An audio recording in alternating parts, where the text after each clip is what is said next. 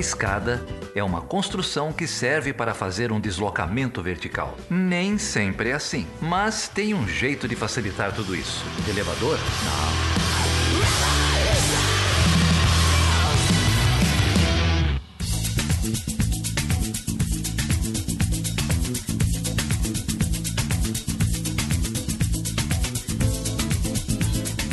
Seja bem-vindo, seja bem-vinda a mais uma edição do Chutando a Escada. Eu sou o Felipe Mendonça e hoje eu tenho aqui dois amigos para falar de um tema também nada fácil, vocês vão ver, é, mas um tema ainda assim muito importante que é o tema de cenários e de estudos de futuro. Para isso eu tenho aqui o Davi Suti. E aí, Davi, tudo bem, cara? Oi, Felipe, oi, Thiago, tudo certo? Muito obrigado aí pelo, pelo convite, pelo espaço. Fico muito feliz de estar aqui no, no Chutando a Escada, do qual eu sou um ouvinte assíduo. Ah, valeu, Davi. Obrigado por topar o convite.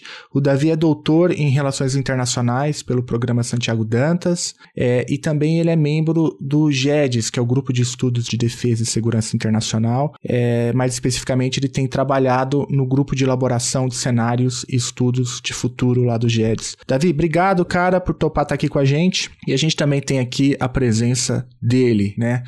Eu acho que o Chutando a Escada só chegou até aqui por conta dele, né?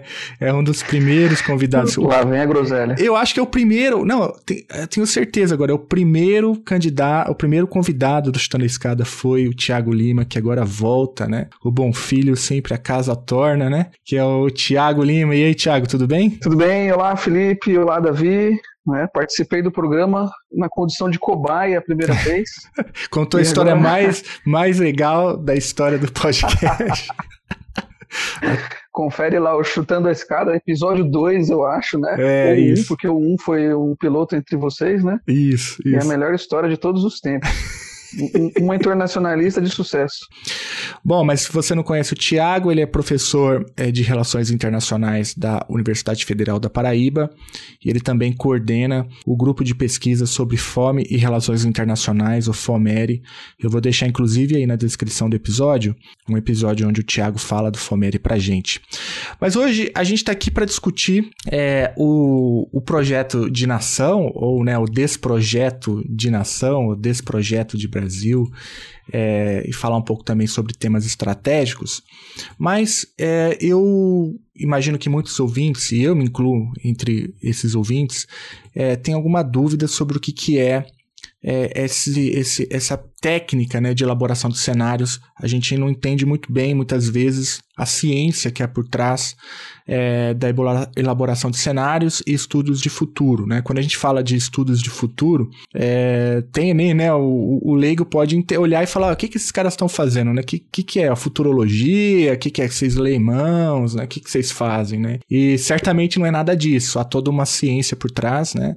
É uma, uma técnicas muito elaboradas na construção desses cenários. E aí, Davi, começando com você, é, se você pudesse contar aqui pra gente rapidinho o que, que é uma, um, um cenário prospectivo, o que, que é um estudo de futuro, para a gente poder começar a se aproximar por aí. Dá para ser? Claro, claro. É, bom, de fato, quando se fala em estudos de futuro, já vem logo à mente essas iniciativas mais místicas, né? Essas atividades de ler bola de cristal, que, que de fato tá a curiosidade com o futuro, né? A necessidade de pensar o futuro é, é algo é, presente em todas as nossas atividades, né? A todo momento, assim. Mas o, o, o campo mesmo de estudos de, de futuro é, surge, começa a se fortalecer basicamente na década de 60, é, e respondendo aí as, a, ao contexto do, do sistema internacional guerra, da, da, Guerra Fria, né? Então a gente pode pensar em três iniciativas que representam assim é, um, um, espectro interessante dessas respostas aos problemas da, da Guerra Fria a partir dos estudos de futuro, né? Então a gente tem a iniciativa da Rand Corporation, que basicamente fazia cenários sobre armamentos de, com, com o objetivo de informar a política de defesa dos Estados Unidos. A gente tem outras iniciativas, uma muito conhecida é o Hudson Institute, que basicamente estava preocupado em mostrar as, uh, os, as possíveis consequências de uma guerra nuclear. E poucas pessoas sabem, mesmo na, na, área de estudos de futuro, que nessa, nesse período também foi criado a Federação Mundial de Estudos de Futuro e teve como um dos primeiros presidentes o Galtung, né, aquele autor dos estudos para a paz, né, que é muito uhum, conhecido claro. justamente por é, muito conhecido justamente por, por questionar e tensionar a lógica dos estudos estratégicos da Guerra Fria, né. É, existem várias formas de produzir cenários, e aí depois eu posso entrar mais na metodologia uhum. especificamente, mas de forma mais palpável, assim, cenários de futuro ou cenários prospectivos seriam é, representações de situações futuras, né? Então, enquanto numa pesquisa acadêmica tradicional a gente é, faz perguntas sobre como é que essa decisão foi tomada, por que é que essa decisão foi tomada, por que é que determinado fenômeno aconteceu, é, os uh, estudos de futuro se perguntam é, o que é que pode acontecer a partir da situação na qual nós nos encontramos, e aí então se constroem essas representações de futuro. É, e o objetivo dessas representações não é acertar o futuro, a gente entende que aquelas situações não vão acontecer da forma como a gente está descrevendo, mas o objetivo é estabelecer o maior espectro de possibilidades é, possíveis, assim, né? o maior, maior amplitude de desenvolvimentos possíveis que a gente pode ver a partir dos eventos é, presentes presentes. É, isso é muito empregado, depois da década de 60, foi muito empregado na gestão empresarial, tem o caso da Shell e do da crise do petróleo na década de 60, de 70, desculpa, que é muito lembrado, é, mas atualmente também é empregado por, por organizações internacionais, né? a União Europeia tem alguns é, tem alguns órgãos que se empregam nas cenários prospectivos, a OCDE, tem alguns países, né, como Noruega, França, Espanha, que, que empregam esse tipo de estudo no seu planejamento estratégico, né. É, geralmente serve, esse tipo de, de trabalho serve tanto para o planejamento estratégico, né, diante de incertezas, quanto também para comunicar é, determinadas políticas, comunicar determinados objetivos é, políticos. Né? É, os cenários prospectivos são sempre normativos, eles estão sempre respondendo a uma inquietação voltada a um objetivo, né? E aí depois a gente pode também entender o tipo de, né, e discutir mais a fundo o tipo de objetivo e visão de mundo que o projeto de, de nação se propõe, né, enquanto cenários prospectivos. É, só para concluir, é, eu queria já de pronto dizer que eu entendo que esse documento não é, é, não representa um cenário prospectivo, assim, né? É um, é um panfleto de um, de um projeto político muito caro aos militares e outros grupos políticos brasileiros que se reveste, né, que usa os cenários prospectivos como uma estratégia retórica para tentar conseguir algum tipo de credibilidade, né, para dizer que aquilo é resultado de um estudo técnico ou científico, é, e que depois a gente vai ver que os cenários prospectivos não são tão científicos assim, né? Tem, tem, tem, tem a sua parte de, de produção acadêmica, tem sua parte é, que não, não responde a essa lógica científica da técnica e tal. É, mas eu acho que, que de, de, fala inicial, assim, seria isso, né? uhum. né? Uma visão geral. Não, é, deu para ter uma boa noção, né, do que, que é um cenário prospectivo, né, entendido como essa imagem do futuro, né, é, não se trata de uma tentativa de acerto do futuro, né, mas essa produção de imagens dentro de um espectro maior para poder gerar é, as mais diferentes posições, né, e do ponto de vista também do pensamento estratégico. A minha dúvida também você passou rapidamente por ela, é que quando você começa a contar a história né, desse tipo de estudo, você volta na década de 60, cita a Guerra Fria, Range Corporation e tal. Embora a federação ela não tenha uma pegada puramente militar, né, me parece que os militares e a construção de cenários é uma parece que tem uma, uma relação antiga aí, não é? Sim, de fato, os cenários entre os militares brasileiros, por exemplo, é, é de longa data data o, o, o, uso, assim, eu não saberia te precisar quando é que eles começaram a, a se aprofundar nesse tipo de, de questão, mas os militares brasileiros sempre empregaram, e existe também uma, uma linha dentro mais das ciências militares que são é, mas no sentido de estabelecer jogos, né? Então, na Guerra Fria, a gente tem muito nos estudos estratégicos aquele negócio de se o Estado A tiver com determinado comportamento, o Estado B tem que responder de determinada forma. Então, bom, se o Estado A lança uma bomba nuclear em determinado espaço, o Estado B tem que responder dessa forma. Se o Estado B responder dessa forma, as implicações são X, Y, é, y e Z, enfim. É, tem, é, de alguma forma, relação um pouco com essa é, teoria dos jogos, né? Um pouco essa preocupação militar de, de prever a, a possível reação do outro, né? E a partir daí é, tomar suas próprias ações. Mas quando se constitui a área de estudos uh, de futuro, ou de cenários de futuro especificamente, é, isso já estava mais ligado a um planejamento mais amplo, assim, né, ou de uma grande estratégia nacional, ou de uma grande estratégia empresarial, né, de uma empresa traçando aí seus planos de ação. Então não é à toa que tanto entidades públicas, mas também privadas, nacionais, internacionais, elas usam desse tipo de, de técnica para poder pensar estrategicamente seus negócios. Tiago, você quer acrescentar algo? Quero sim. É, é, é, o desenvolvimento de técnicas, de estudos de futuro, de cenários, ele é importante em todas as dimensões da, das políticas públicas, né? A gente pode voltar é, séculos atrás, né, na discussão lá da famosa Guerra do Peloponeso e as possibilidades de formação e articulação de alianças, dependendo de para cada lado, cada potência ali no mundo helênico iria, né, as possíveis configurações de guerra. Isso tudo já tem a ver com cenários e estudos de futuro, né? Mas aí com o tempo vem havendo um refinamento dessas técnicas é, e no Brasil, inclusive, hoje existe um decreto que, que que, que, demanda que toda nova política pública deve vir acompanhada de uma análise das suas possíveis consequências. Né? Então, a boa política pública hoje só se faz com pelo menos um vislumbre das consequências daquilo que aquela política pública pode atingir. É, obviamente, isso não tem o objetivo de é, ter certeza do efeito da política, porque a sociedade é complexa, né? muitas coisas interferem. Mas é, é, é um instrumento é, fundamental para você tomar a melhor decisão é, naquele momento. Né? Então vai desde o nível micro de pequenas políticas públicas até o nível das políticas estratégicas mesmo. É, ficou bem claro que não se trata de acerto. Então deixa mais uma vez é, frisar isso para o ouvinte. Se trata de um instrumento científico, inclusive, que, que auxilia no processo de planejamento e tomada de decisão. É isso. E, e, e o Tiago agora trouxe uma informação que eu não sabia, Tiago. Então, no Brasil, toda política pública ela precisa estar acompanhada é, de uma de uma de um, de um estudo prévio, não necessariamente se usa o termo né, é, cenário ou estudo de futuro, mas o termo que está na legislação é o que? É, uma, é, um, é um estudo de, de impacto? Como que aparece? É, o termo que a Escola Nacional de Administração Pública utiliza é um, uma análise ex ante, né? ex ante. É uma análise que antecipe aquilo que pode acontecer. Isso é uma introdução recente na, no, no, no, nas, nas regras de formulação de políticas públicas no Brasil né? Deve ter uns, uns cinco anos, assim, até onde eu sei, no formato desse decreto, né? É, inclusive no site da ENAP, quem tiver interesse pode olhar lá, tem um curso de análise de políticas públicas ex ante que trata sobre isso, né? Então, é, realmente é um, pode ser considerado um avanço do ponto de vista do, da formulação da política pública no Brasil. Agora, se isso vem sendo aplicado, é isso que perguntar. aí eu já tenho muitas dúvidas. Uhum. Porque, por exemplo, quando a gente discutiu o Futurice, né? No, ah, nem no fala. Entrar, Puta, sempre vai por que, você foi lembrar isso, cara?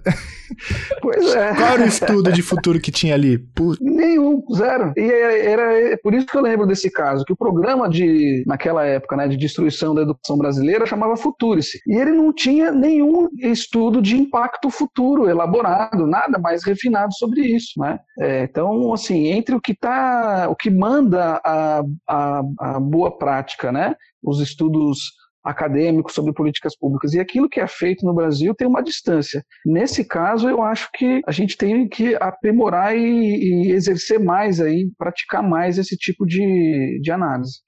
É, de todo modo, se é uma. Se está na legislação, é, independente do Brasil é, ser o que é hoje, é, há bastante, imagino, né, oportunidade para analistas que dominam esse tipo de técnica, né? Porque quando o Brasil, se é que o Brasil um dia vai voltar à normalidade, imagino que esse tipo de estudo será cada vez mais demandado pelo setor público, por conta dessa legislação que o Tiago acabou de mencionar, mas também até pelos negócios, né? Para negócios, é, empresas privadas e tal. Imagino que, que essas grandes empresas tem um interesse também em profissionais capacitados nesse tipo de, de técnica. É, mas vamos lá, gente.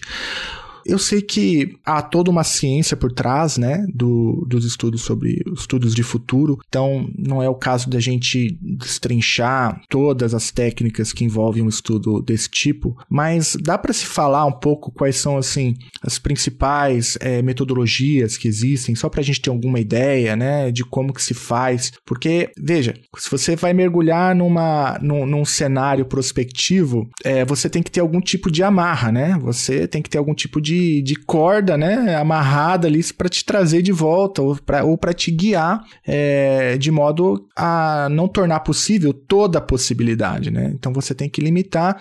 Tem como vocês traçarem assim um panorama mais geral para a gente ter uma ideia de quais são as principais é, amarras metodológicas existentes para esse tipo de estudo? É com o Davi, que aí ele é o especialista. Vai lá, Davi. Claro, é, eu acho muito, enfim, isso que você disse da, de, de nem toda possibilidade ser possível, né? De, de, de, limitar as possibilidades. É, essa é uma questão, enfim, os cenários, a, a, a elaboração de cenários está sempre na balança entre criatividade é, e, e evitar a projeção né? Porque se a gente for simplesmente pegar o presente e projetar no futuro, não, não, não serve a nada fazer uns cenários prospectivos. Mas também é, há uma dúvida se há um limite aí dessa criatividade. Alguns, é, por exemplo, a França, há pouco tempo, há poucos anos, contratou um grupo de escritores de ficção científica para traçar imagens sobre o futuro da guerra, né? Era estava dentro do, do âmbito da segurança internacional.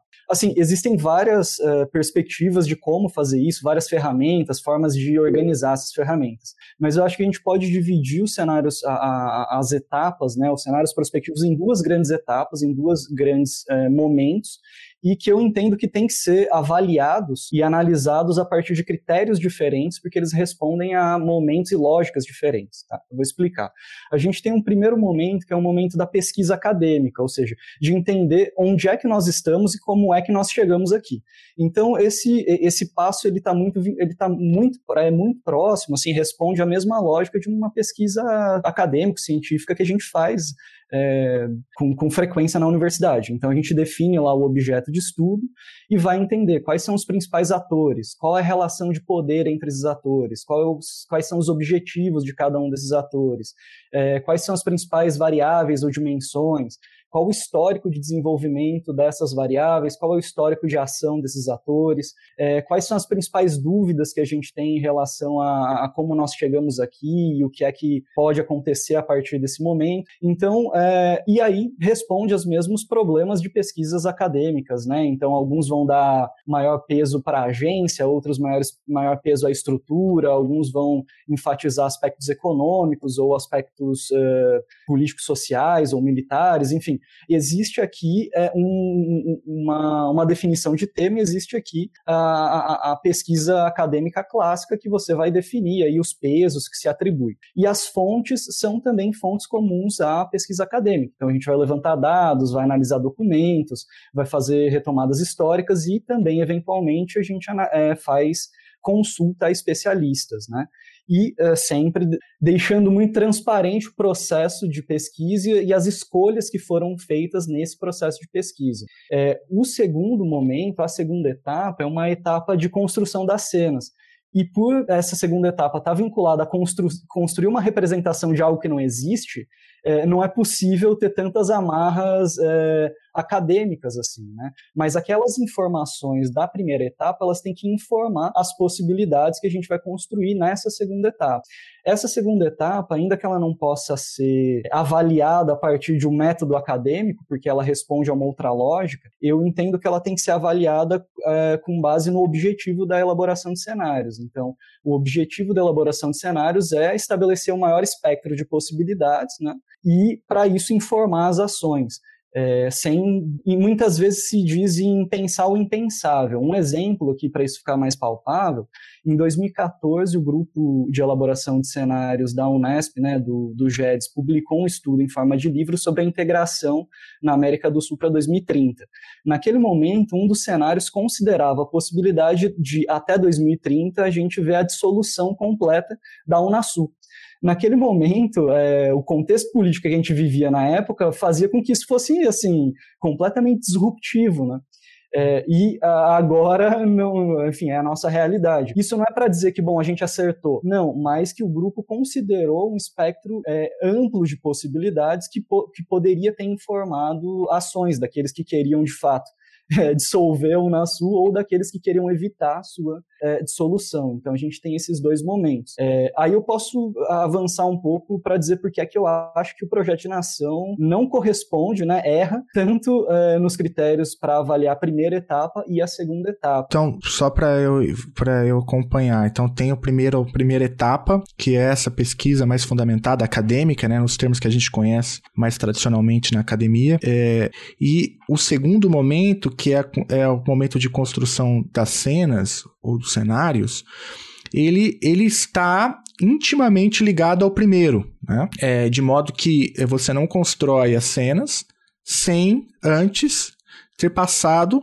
pela pesquisa acadêmica profunda, consubstanciada, é, amparada na bibliografia, ou seja, primeiro você entende é, quais foram os fenômenos, as tendências, as forças históricas que nos levaram até um determinado ponto, que é o ponto presente.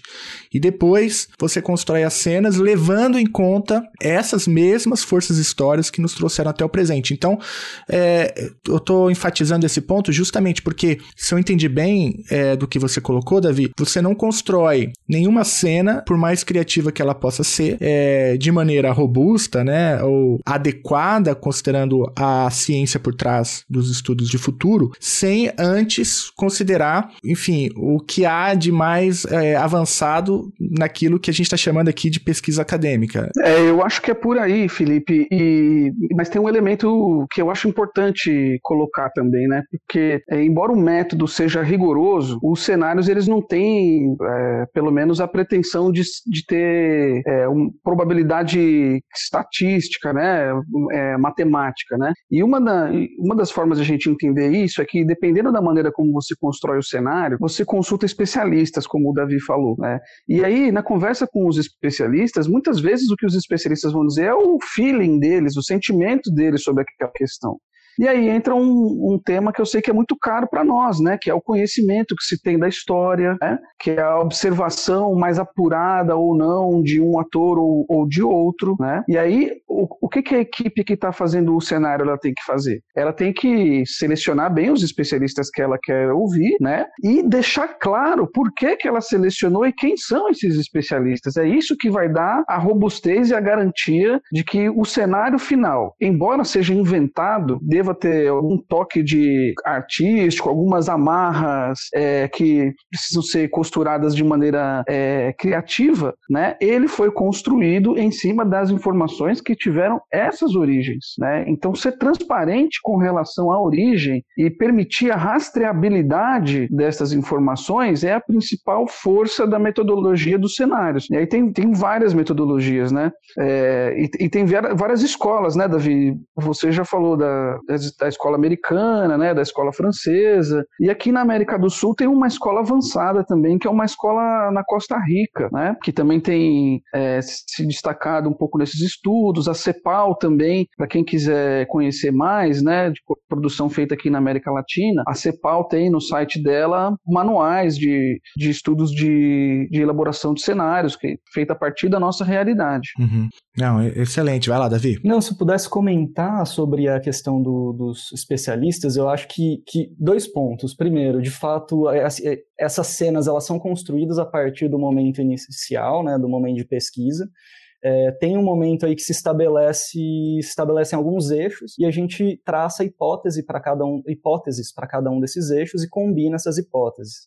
E aí, nessa combinação, existe uma análise de consistência, né? Existem algumas hipóteses que podem ser combinadas e outras não. É, a gente tem, tem sempre que estar tá informado por essa pesquisa, mas a gente tem que sempre tomar muito cuidado para não projetar para o futuro simplesmente uma análise conjuntural, né, como seria o caso da Unasul.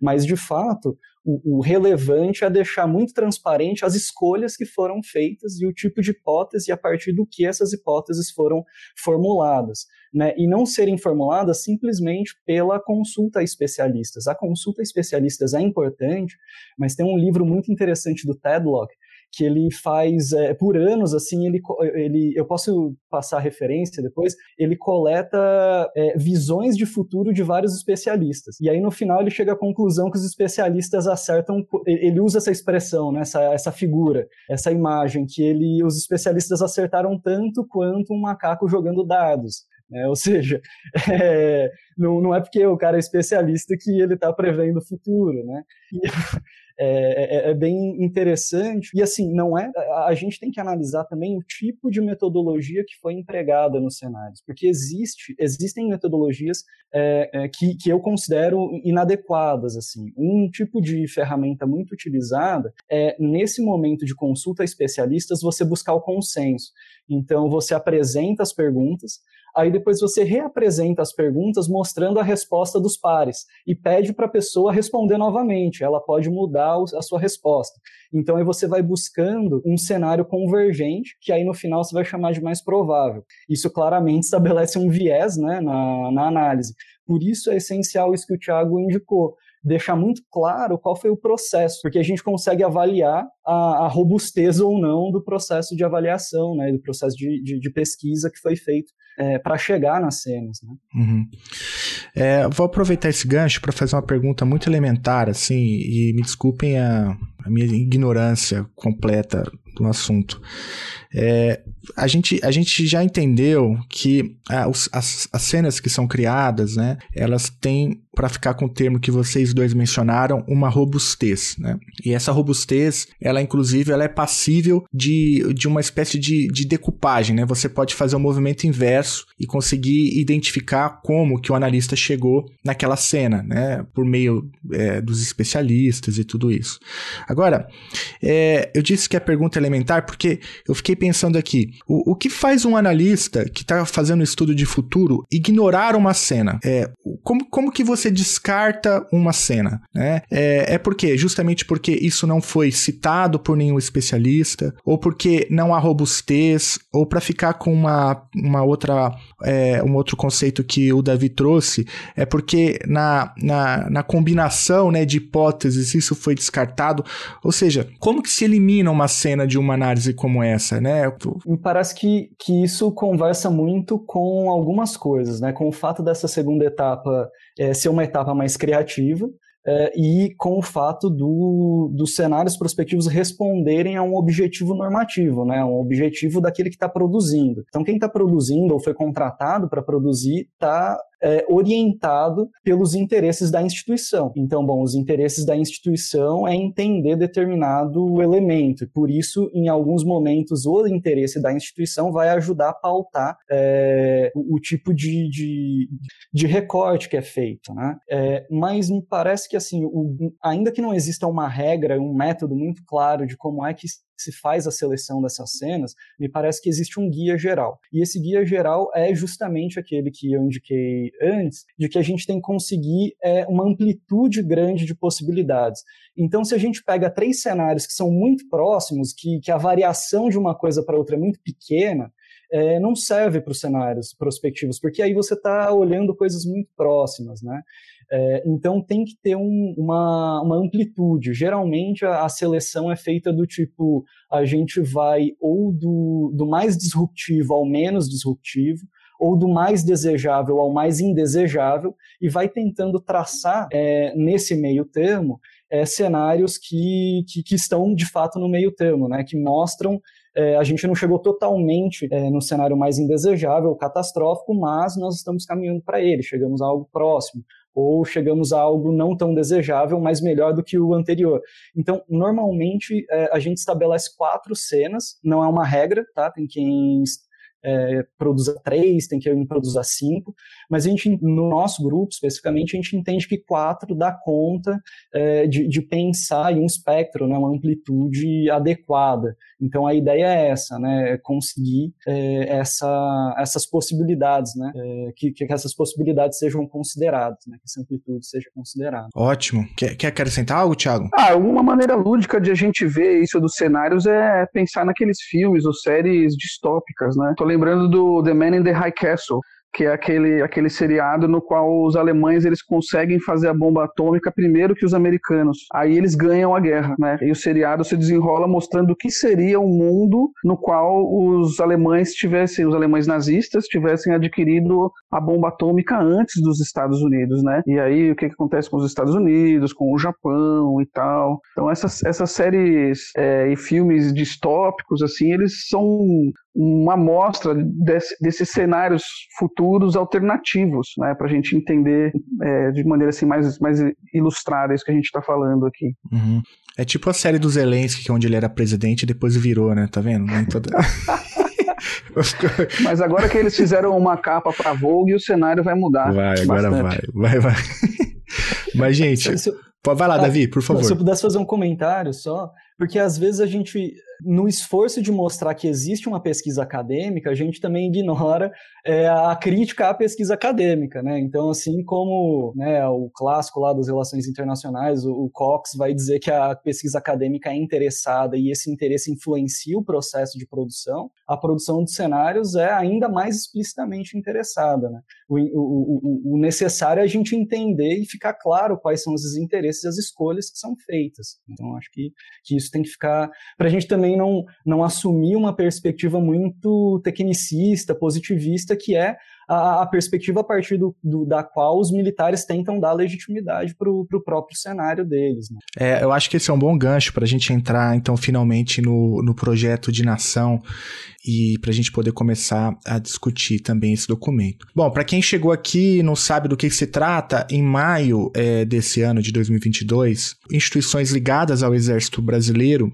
é, publicar, publicaram um, um, um documento é, intitulado é, Projeto de Nação o Brasil em 2035. O, o, projeto, então, ele é assinado né, pelo, pelo general Luiz Eduardo Rocha Paiva e, e, tá, e tem lá, no, pelo menos na capa do, do projeto, o logotipo do Instituto General Vilas Boas, do Instituto Sagres e do Instituto Federalista. É, nesse documento, é, o, então os nossos militares eles é, constroem cenas né, a partir de alguns eixos, se não me engano são sete eixos que passa pela geopolítica, governança nacional, desenvolvimento nacional, ciência tecnologia educação, saúde, segurança e defesa nacional e segurança pública.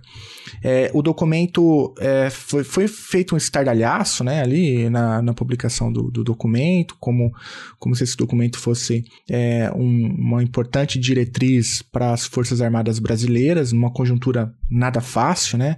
É, e, e, esse documento a gente vai deixar aí também o link na descrição do episódio para você ler na íntegra, caso você queira perder seu tempo. Vamos avançar. É, o, o Davi já várias vezes citou é, problemas no, no documento, né? É, o Tiago também é autor de um texto é, que eu recomendo bastante, chamado Os Temas Estratégicos, aonde o Tiago problematiza principalmente o recorte da fome, ou melhor, a ausência completa né, do, do, da fome no documento dos militares. Mas antes da gente então começar a destrinchar ponto a ponto, é, acho que a gente pode fazer um movimento de cima para baixo, né?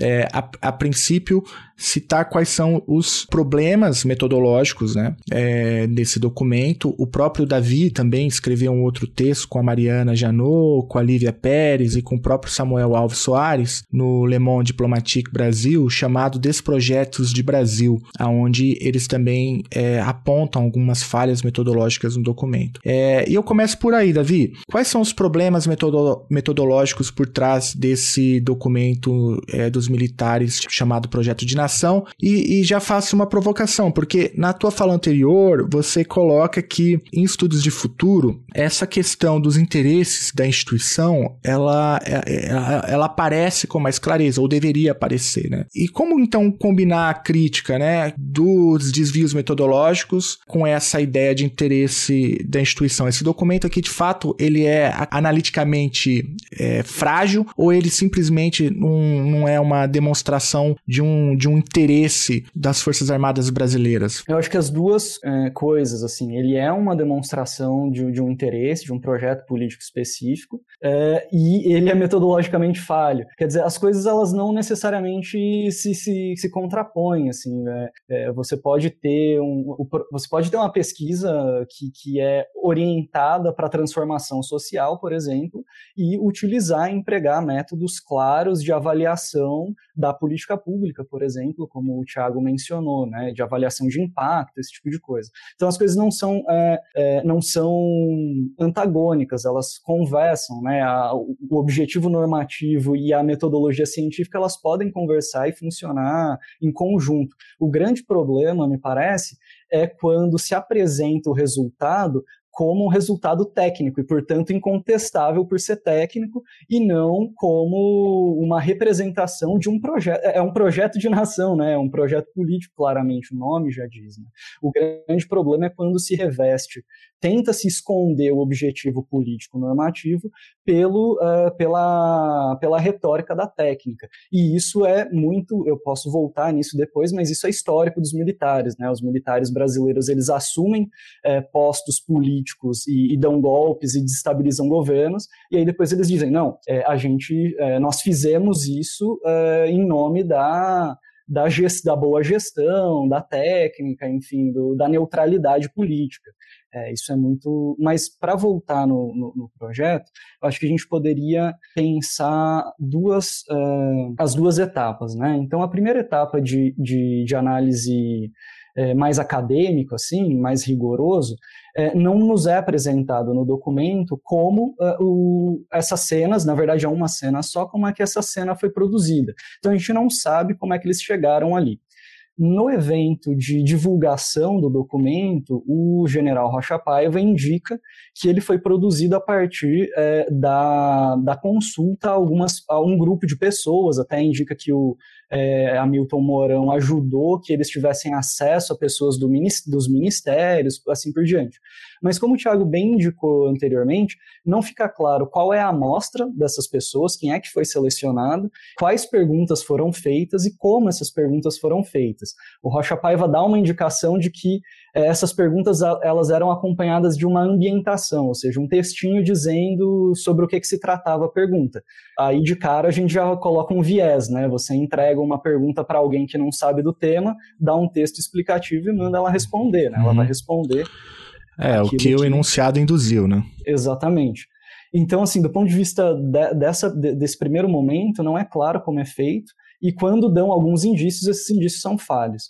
Do ponto de vista da segunda etapa, e aí eu acho que o critério eh, para avaliar a segunda etapa é justamente a amplitude das possibilidades, é, não há amplitude. É, você mencionou que existem cenas, mas existe uma cena para cada, é, uhum. cada eixo, né? É isso. Mas na verdade ele apresenta um cenário único. É, é verdade. Uhum. Que eles chamam de cenário foco. Uhum. É, quando você apresenta uma única possibilidade de futuro, é, você está claramente indo, enfim, de, de, forma, se apresentando de forma contraditória aos princípios de, de, um, de um projeto de elaboração de cenários.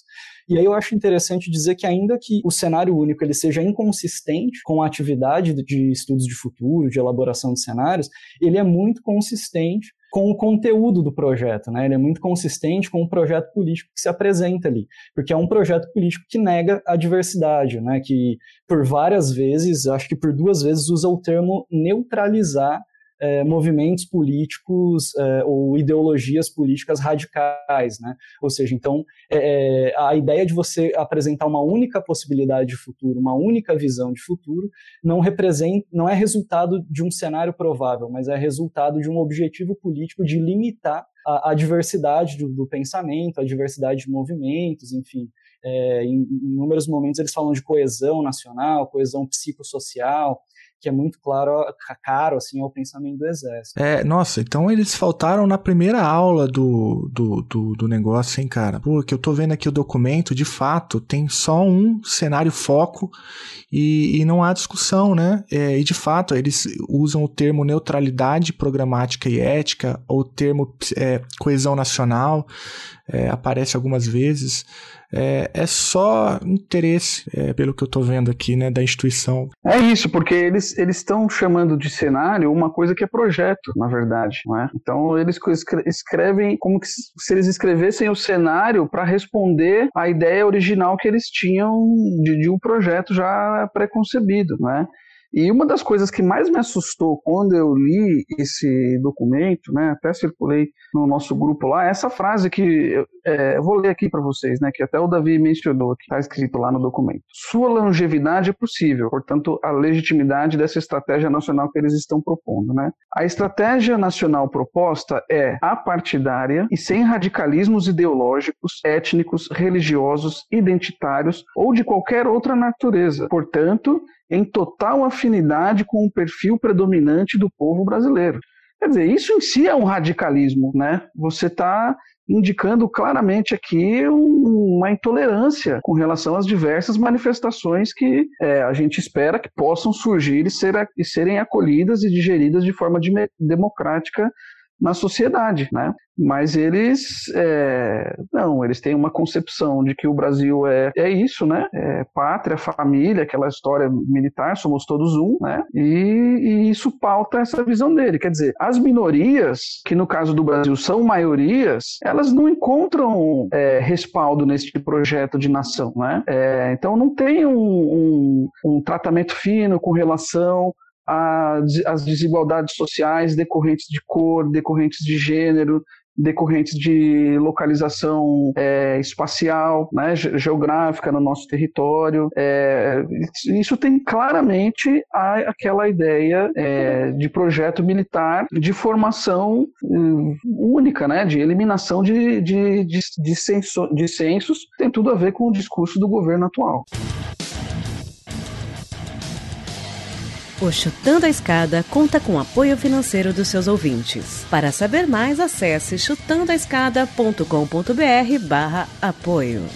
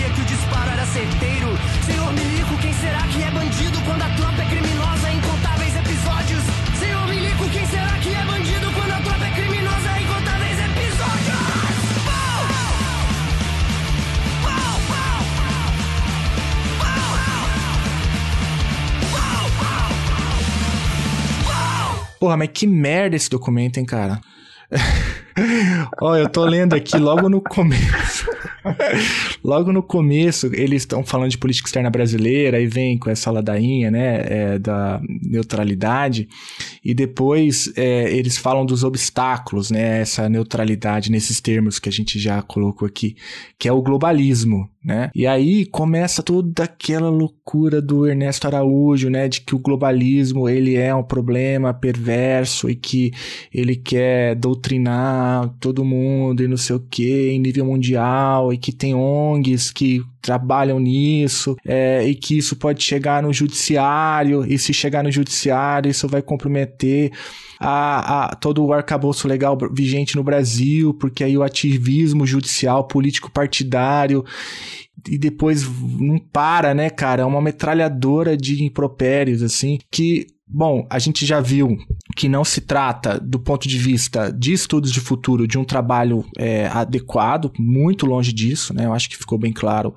tanto na fala do Tiago quanto na fala do Davi, que isso daqui não é um estudo de futuro, é só a manifestação do desejo das Forças Armadas é, brasileiras. E quando, já que eu falei do, do, globalismo, né, eles fazem esse mini cenário foco aí da, da existência de um movimento globalista que vai inclusive é, acabar né, com, com essa tradição de neutralidade brasileira ou da maioria do Brasil, né, é, dominada por uma elite financeira mundial. Ouvintes, é, é difícil, é difícil é, seguir, né? Eu acho que vocês já viram o nível da, da discussão. E o Davi até chamou minha atenção para a questão da corrupção, né, Davi? Como que eles é, definem corrupção nesse documento? É, na verdade, não só a corrupção, assim, mas é, o problema da política internacional, o problema da corrupção, o problema da educação superior, to, to, o problema do globalismo, todos esses, em todos os cenários, independentemente é, do, do tema, é, o problema é a ideologia. Então, a corrupção é resultado da ideologização. Então, um do, uma das propostas para acabar com a corrupção brasileira é você desideologizar é, o ensino no Brasil em todos os seus níveis. Né? É isso que. Uhum. É. É, nossa, eu tô vendo aqui, olha só, uma diretriz é promover ampla discussão nos meios políticos, empresariais, acadêmicos e outros segmentos da sociedade civil a respeito da estratégia globalista e seus reflexos no desenvolvimento, segurança nacional e coesão social. O tempo inteiro aparece, né, o termo coesão social. É, eu vou trazer aqui a discussão uma, uma imagem é, para, inclusive, ouvir do Tiago, que é a imagem da camponesa, né? O Tiago escreveu um texto, eu já citei aqui, chamado Os Temas Estratégicos, eu recomendo que o ouvinte leia, né? É, a gente, o link está aí na descrição do episódio. E o Tiago faz um contraponto, olhando, né, o documento, esse documento do, dos milicos, com a imagem da camponesa. O que que, o que que você quis fazer com isso, Tiago? É, porque, assim, esse projeto, quem tiver coragem de ler o documento, vai ver que ele tem um irmão, né? E o irmão dele é o agronegócio de larga escala, tá? Então, o documento defende que a soberania brasileira seja fundada e defendida no agronegócio, né? Então, isso tem tudo a ver com o agrogolpe de 2016, né? Por que que eu e alguns autores chamamos de agrogolpe? Porque a bancada ruralista, que até então era aliada do PT, dá mais de 50% dos votos para depor a Dilma, né? Vota em uníssono e depõe a Dilma. E na esteira dessa deposição da Dilma, é, o Brasil começa um processo intenso de desmantelamento institucional, né? É, no primeiro dia de governo, o Temer elimina o Ministério do Desenvolvimento Agrário, que era o ministério, ministério que dava voz para a agricultura familiar, portanto também para o segmento camponês, né? É, o, em alguns meses depois depois, o José Serra, né, que era então ministro de Relações Exteriores por, por curto espaço de tempo, ele elimina uma estrutura inovadora no MRE chamada Coordenação Geral de Ações de Combate à Fome, a CGFOME, que fazia era a bandeira do fome zero no mundo, né? Então, mais uma vez aí você tem esse desmonte institucional, né? E a partir daí uma série de desmontes é, que vão desde a eliminação de programas até a sua desidratação pela redução orçamentária. Quando o Bolsonaro chega ao poder, ele inicia uma nova fase desse desmantelamento, que é o que se pode chamar de desmantelamento simbólico. Ou seja, eles começam a querer apagar a possibilidade de um determinado sujeito presente e subalternizado na história brasileira, que é o sujeito camponês, se manifestar por meio das políticas públicas. Né? Então, no primeiro dia de governo, o que, que o Bolsonaro faz? Ele elimina o CONSEA, que era o Conselho Nacional de Segurança Alimentar e Nutricional, composto na sua maioria por membros da sociedade civil e não por é, membros do governo. A gente sabe que o, o Bolsonaro ele, ele, é inimigo dos conselhos, né? porque os conselhos dão voz para o povo, ele não está muito interessado em ouvir o que o povo tem para dizer. Né? O, o, Ernesto Araújo, quando ele é indicado para ministro e antes de assumir, ele faz uma série de postagens no, tweet, no Twitter dizendo que o MRE não mais seria a casa é, do MST. O MST agora, o, o, MRE agora, o Itamaraty, seria a casa do produtor. Quer dizer, o MST não é produtor. Quem que é produtor? Produtor é o agronegócio, tá? Então, paulatinamente, isso vai evoluindo, vai evoluindo. O nosso colega aqui da UFPB, professor Pascoal Gonçalves, montou uma base de dados muito boa sobre discursos presidenciais e política externa, e aí ele fez uma análise de conteúdo E, e, nessa análise, o Fernando Henrique menciona o termo camponês, é, o Lula e a Dilma mencionam diversas vezes o termo camponês, camponesa, campesinato, e a partir do Temer e do Bolsonaro, esse, esse termo some do discurso presidencial, tá? Naquilo que toca a política externa, né? Por quê? Porque a lógica camponesa, ela é uma lógica diferente da lógica do agronegócio, profundamente diferente. Né? O, o termo camponês, gente, ele é extremamente complicado. Aí a geografia agrária, a sociologia rural, eles discutem isso profundamente, né? Não vou entrar aqui nesse, nesse meandro, nessa disputa conceitual, tá? Mas, em geral, o que a gente pode dizer do camponês, das famílias camponesas? As famílias camponesas são aquelas que querem é, tirar uma boa parte do seu sustento da sua própria terra. Então, no horizonte da família camponesa não está a acumulação. É uma família que não se move pelo desejo de enriquecimento. É uma família que se move pelo desejo de viver numa terra, no meio rural, com uma boa alimentação, mantendo as suas tradições, né? E, e, e, isso significa que ela precisa de ter um pedaço de terra dela, ela precisa de ter água limpa, precisa de ter meio ambiente limpo é, e políticas públicas que apoiem tudo isso, porque afinal de contas os camponeses, infelizmente, eles são muito pobres no Brasil, né? Os pequenos produtores familiares, é, eles são muito pobres. É claro que tem aquele pequeno produtor que pode até ser chamado de agronegocinho, né? Aquele que é mais sofisticado, que se integra em cadeias globais de valor, que usa tecnologias industriais de ponta, né? Mas eu estou me referindo a um outro tipo de pequeno agricultor, pequena agricultura, aquele que trabalha o seu roçado, que normalmente produz sem agrotóxico, né? E que, portanto, tem menos poupança, tem menos é mais vulnerável às movimentações da economia, né? E esse tipo de esse tipo de economia, esse tipo de produção agrícola, ele não cabe neste projeto é, militar que está que tá apresentado sob a forma de cenário. Ele não cabe. Por quê? Porque ele, o camponês, a economia camponesa defende o circuito curto de produção e consumo que a gente se alimente mais da comida que é feita, produzida perto das nossas casas. Se a comida é produzida perto das nossas casas, ela, ela viaja menos, então ela gasta menos combustível. É, se ela é produzida perto das nossas casas, ela precisa de menos conservantes, porque a gente pode consumir essa comida fresca, né? E o grande agronegócio, ele não quer saber disso. Ele quer produzir é, monocultura e exportar isso o mais longe possível, desde que pague bem sendo de forma industrializada, como no caso de algum, alguma indústria de é, proteína animal, né? ou mesmo na forma in natura. Se for possível, exporta o boi vivo mesmo para cruzar o oceano, né? exporta a soja sem nenhum beneficiamento e tal, para qualquer lugar do planeta. Né? É, e isso não.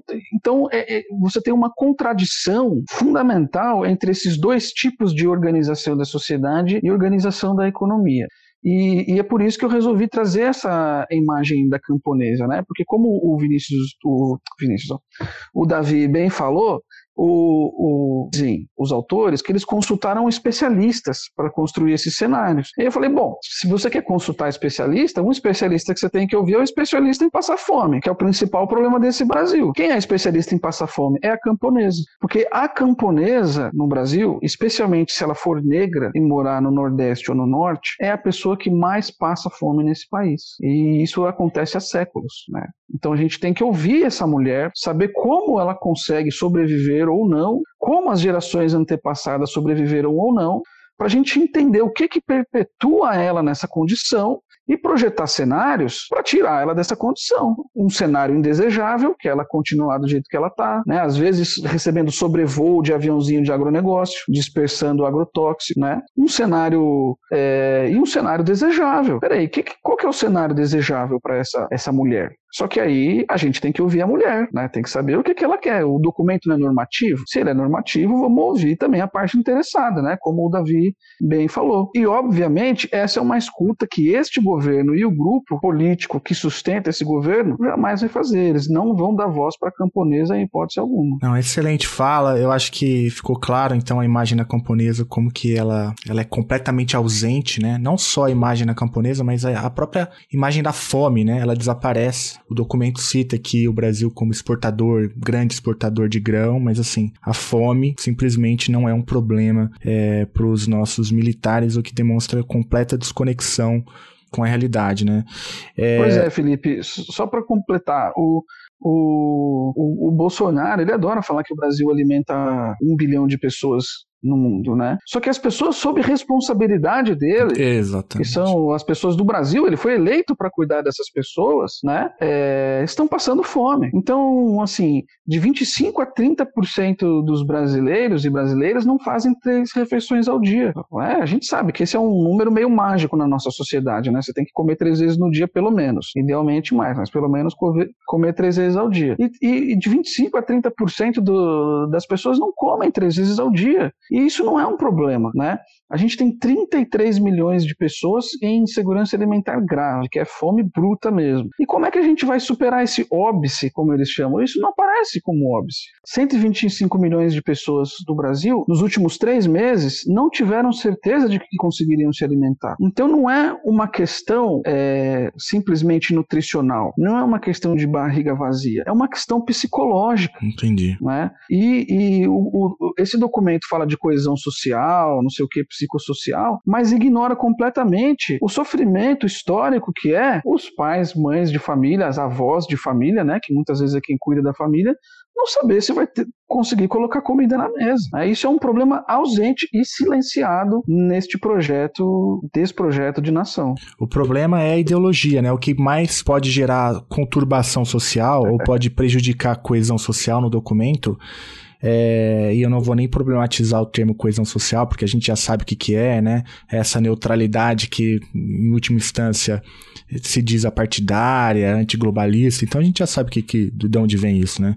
Mas é o problema maior é a ideologia, é o problema da educação, é o problema do judiciário, é o problema da política externa, tudo é. E, e esses temas que o Tiago trouxe, né? São simplesmente ignorados no documento. E Davi, aproveitando então essa deixa, eu queria te perguntar se é, isso é, é coisa recente das Forças Armadas, esse tipo de interesse, ou, ou isso é, faz parte de um pensamento histórico né, das Forças Armadas brasileiras. Eu acho que é importante a gente colocar isso em perspectiva, até para a gente entender de onde vêm essas ideias, né?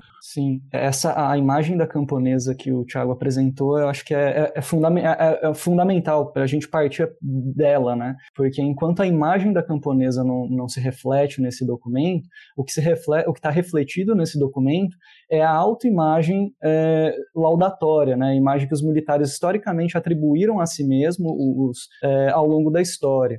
Então é muito comum em vários momentos é, da, da história brasileira e da história das Forças Armadas brasileiras a gente identificar o argumento de que os militares e as Forças Armadas brasileiras são a única instituição moderna e tecnicamente capaz no país e que elas e elas atribuem a si mesmas a responsabilidade, por um lado, controlar uma população que é considerada é, iletrada ou até um, um termo de civilização, civilizacional, assim, né? Então, moralizar essa população, uma população que é descrita de forma preconceituosa, né? Com preconceitos de raça, preconceitos de gênero, e, por outro lado, é, controlar a elite política que é considerada é, corrupta e ineficiente. Então, os militares atribuem a si mesmos o papel de controlar essas duas, esses dois é, lados da sociedade brasileira e apresentam-se como os únicos é, capazes de fazer isso, né? a única instituição cap tecnicamente capaz de fazer isso.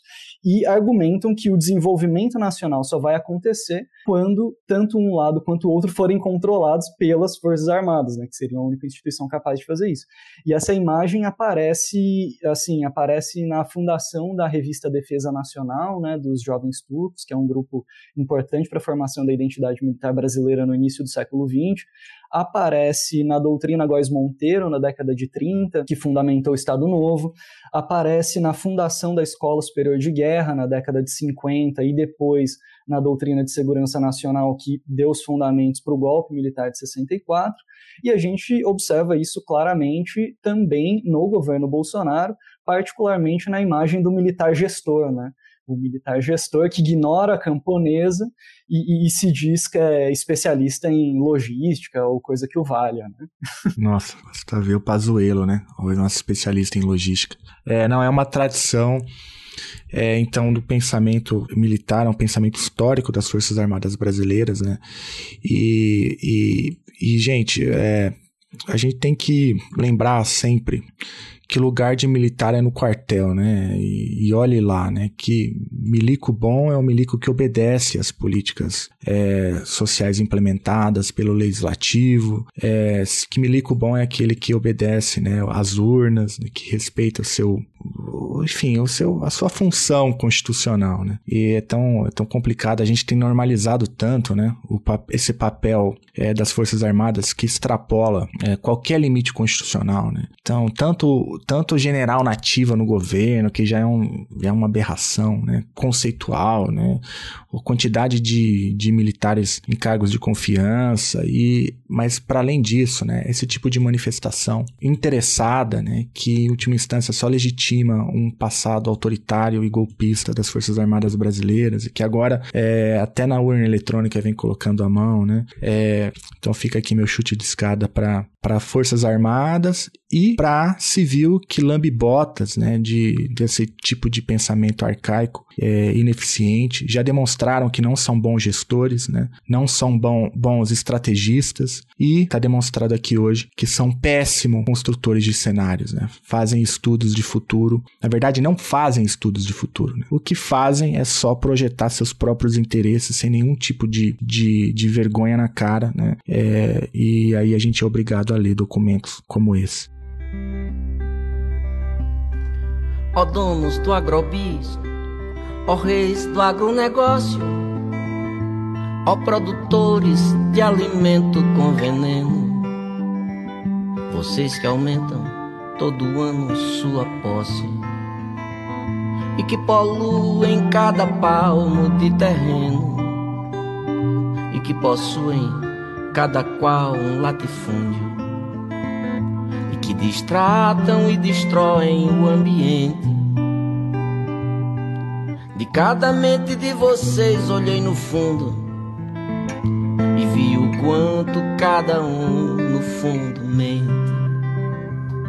Vocês desterram povo. Davi, Thiago, vocês gostariam de acrescentar alguma coisa? Ó, eu, eu queria deixar uma sugestão de leitura aqui, né? Com essa seleta audiência. É um livro muito bacana mesmo. São dois livros, na verdade, viu, Felipe? O primeiro livro é O Índio e a Civilização, do Darcy Ribeiro, né? Que é uma das raízes para a gente entender quem que é essa figura camponesa do Brasil e, e, e o papel é, de formação desses sujeitos que moram no meio rural do Brasil totalmente vulnerabilizados e que são um incômodo para essa sociedade brasileira até hoje, né?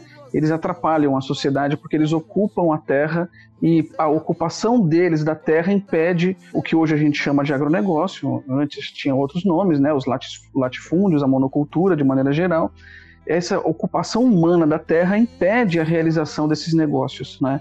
Então, Os Índios e a Civilização, do Darcy Ribeiro, é um livro fundamental para entender isso. Da mesma maneira que ele é fundamental para a gente entender que o papel do militar não precisa ser um papel é, de necropolítica, porque um grande militar foi o, o Marechal Rondon, né? que é, contribuiu para é, avançar a sociedade brasileira para o interior do país, mas num diálogo é, pacífico com os povos nativos os, os, indígenas do Brasil, né?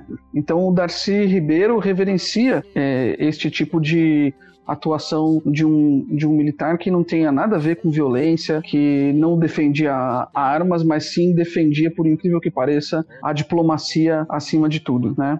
Um outro livro que eu acho muito interessante também é o livro do José de Souza Martins, Os Camponeses e a Política no Brasil. Porque aí ele, ele demonstra como que os diversos, né, nesse país tão grande como o nosso, camponês, camponesa, não é uma coisa só, né? Mas ele demonstra é, como esse povo foi formado a partir é, dos indígenas que escaparam do massacre, é, que escaparam da escravidão, dos sequestros de populações africanas que foram para cá, dos imigrantes europeus que chegaram, né? Como que essa mistura ela vai, ela vai se dando e criando povos que são povos vulneráveis. Em determinado momento, eles têm uma função econômica, no caso dos escravos. Depois, eles não têm mais função econômica. Eles se tornam um estorvo, né? E aí não tem nenhum interesse na manutenção da vida dessas pessoas, não é? Isso, isso é algo é, histórico no nosso país. E quando a gente diz que é histórico, não é para entender que isso é algo do passado. É algo que tem muitos anos, né, que é algo que permanece ao longo do tempo e permanece, inclusive, até hoje. Então, esse livro do José de Souza Martins deu uma endireitada nos últimos tempos, né? Mas esse livro dele é um livro realmente que eu acho que todo brasileiro, toda brasileira deveria ler para entender melhor é, o que, que acontece nesse nosso país. Davi, quer fazer alguma consideração final? Alguma indicação também? É, talvez para completar as duas imagens que a gente estava debatendo, na né, imagem do, da camponesa, para talvez uma indicação para que o ouvinte consiga compreender a construção dessa imagem dos militares brasileiros que eu, que eu mencionei anteriormente, é o livro que foi lançado esse ano, é, chamado República de Segurança Nacional, do Rodrigo Lentz. É, é uma ótima indicação, ele está disponível é, online e, e, e ele faz um bom panorama, assim, desde a do início da constituição dessa identidade militar brasileira até o governo atual. Enfim, seria uma indicação. E o, o Felipe, e o artigo e o artigo deles no Le Monde. Não, sim, o artigo. Esse artigo é um primor mesmo. Eles acertaram na veia, assim, né? Sistematizam a crítica ao documento, é, não de forma visceral, né? Uhum. mas de forma bem é, acadêmica, mas também se posicionando do ponto de vista da cidadania, né? Um baita artigo mesmo, esse do Le Monde. Gente, é isso. Então, um chute na escada dos milicos. E a gente se vê por aí. Obrigado, Tiago. Obrigado, Davi, pela, pela aula que vocês deram aqui hoje. Eu recomendo os ouvintes que leiam tanto o texto do Davi, lá no Le Monde, dos projetos de Brasil, mas também o texto do Tiago no Terra Redonda é, chamado Os Temas Estratégicos, onde ele trabalha e aprofunda isso que a gente chamou aqui de imagem da camponesa. Vale mais a pena ler esses dois documentos do que o, o original, né, o projeto de nação. Mas se você tiver muita curiosidade, veja lá também. Também tá aí no link. É isso, gente. Obrigado. Esse sistema que nos causa tanto trauma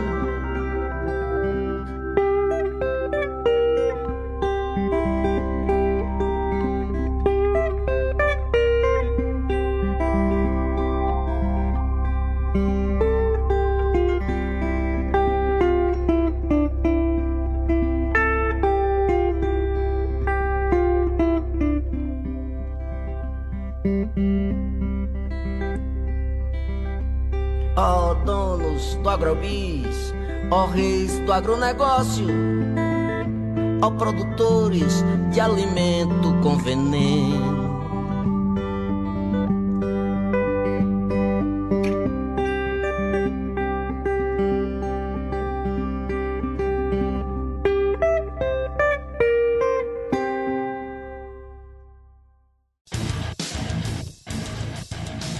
Você acabou de ouvir mais um episódio do Chutando a Escada. Para apoiar, acesse chutandoaescada.com.br barra apoio.